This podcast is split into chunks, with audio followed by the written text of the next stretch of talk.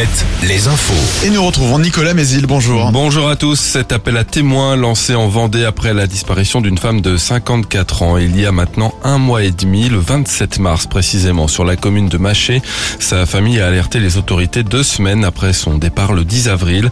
Le parquet des Sables d'Olonne a démarré une enquête avant de se dessaisir au profit de celui de la Roche-sur-Yon qui a ouvert de son côté une information judiciaire pour enlèvement et séquestration.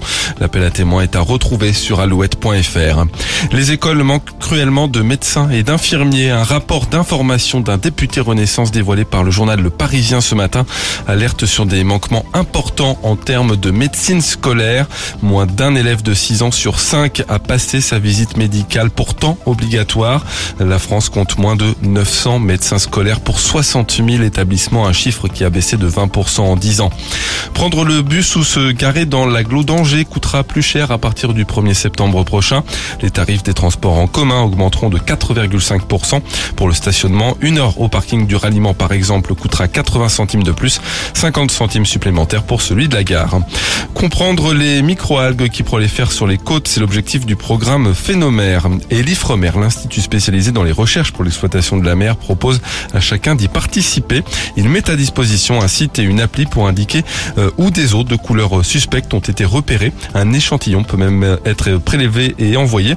Anne Donner, la coordinatrice de ce programme, nous explique pourquoi en appeler à la participation des citoyens. En tant que scientifiques, nous sommes présents euh, en partie sur le terrain, mais aussi on passe beaucoup de temps dans les laboratoires et dans nos bureaux.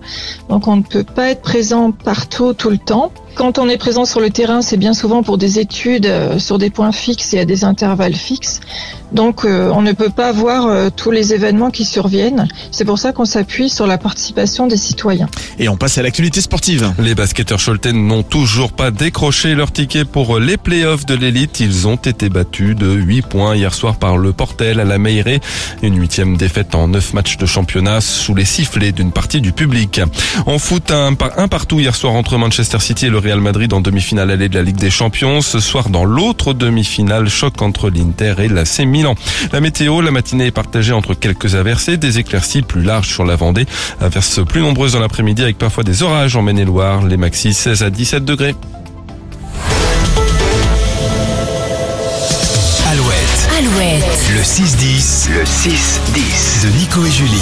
Alouette. On vous en parle depuis ce week-end. Cette semaine, nous avons